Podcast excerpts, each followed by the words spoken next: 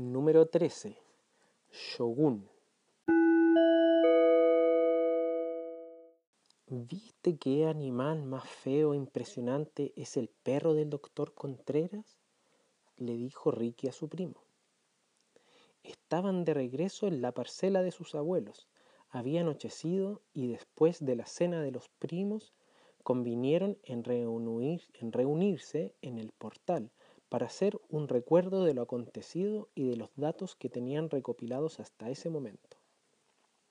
Sí, es impresionante, admitió Dante, quien por su trabajo anterior como guardia de seguridad conocía bastante bien sobre perros de protección, como lo es el mastín napolitano.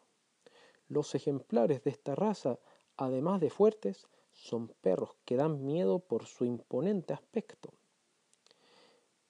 Y el del doctor Contreras es una fiera. ¿Viste cómo se puso cuando lo convencimos de que nos lo enseñara y el perro nos vio? Claro que tenía que reaccionar así, Ricky, explicó Dante, con un aire de suficiencia, aprovechando la ocasión para demostrar su conocimiento en una de las pocas cosas que su primito no sabía. Esos perros se entrenan para proteger de extraños a las propiedades y a las personas, y nosotros éramos unos desconocidos para él. Sí, sí, debe ser, pero no quisiera encontrarme frente a frente con un animal como ese. Ruega porque esa situación no se te dé, porque puedes estar seguro de que no la cuentas vivo, bromeó Dante. Bueno, bueno, vayamos a lo nuestro, primo. Sí, a ver, ¿qué tenemos hasta ahora? Eh, lo primero que debemos considerar son las motivaciones. Bien, Em, ¿quiénes tienen motivos para matar a los animales del camino a la esperanza? Em, hasta ahora solo tres personas de las que llevamos. ¿Y quiénes son? A ver, en primer lugar, Melisa, porque ella está sacando ganancias de la situación como bruja.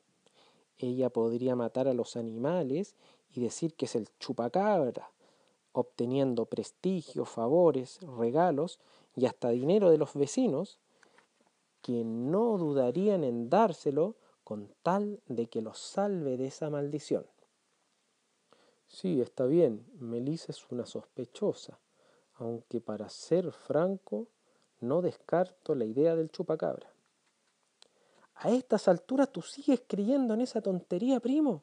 Se enfadó Ricky. Ya te digo, Ricky, mientras no se demuestre lo contrario... Pero sigue. A ver, ¿quién más? Ah, también tenemos a Pedro Carrillo. Ah, sí, ese chico musculoso que estaba en el registro civil, que es casi médico, un poco estresado, ¿no? Sí, Pedro tiene motivos más que suficientes para haber planeado el exterminio masivo de animales, después de lo que le sucedió a su madre, que fue pateada por un caballo, y a él mismo, con su polola, que lo dejó por irse con un biólogo marino que estudia animales. Claro, y como está medio desquiciado, un poco loco de la cabeza, nadie sabe lo que puede lucubrar en su mente. Esa es la cuestión, Dante. Y a ver, ¿quién otro? El otro es Fernando Villarroel. Ajá, tu suegro. Ya, ya, déjate de molestarme, Dante. Bueno, ¿me vas a negar que te gusta Mariela, la hija de Fernando Villarroel? Eso no viene al caso, Dante. Déjame tranquilo. ¿Cómo que no? Si tú acusas a, a Villarroel, va a ser muy difícil que esa muchacha vuelva a dirigirte la palabra.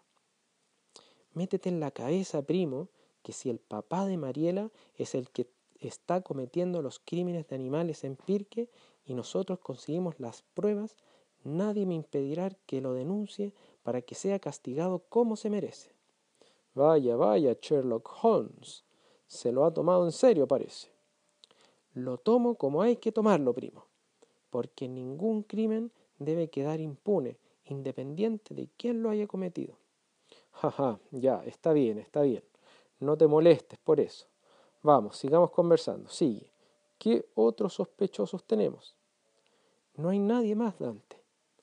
Entonces, hasta ahora los sospechosos serían Melisa la bruja, Pedro el musculoso y el papá de Mariela, el señor Fernando Villarroel. Eso es. Y Ricky se quedó muy serio y pensativo hasta que exclamó, suspirando a modo de confesión. Ay, ojalá que el padre de Mariela no sea el asesino. Ahí termina el capítulo.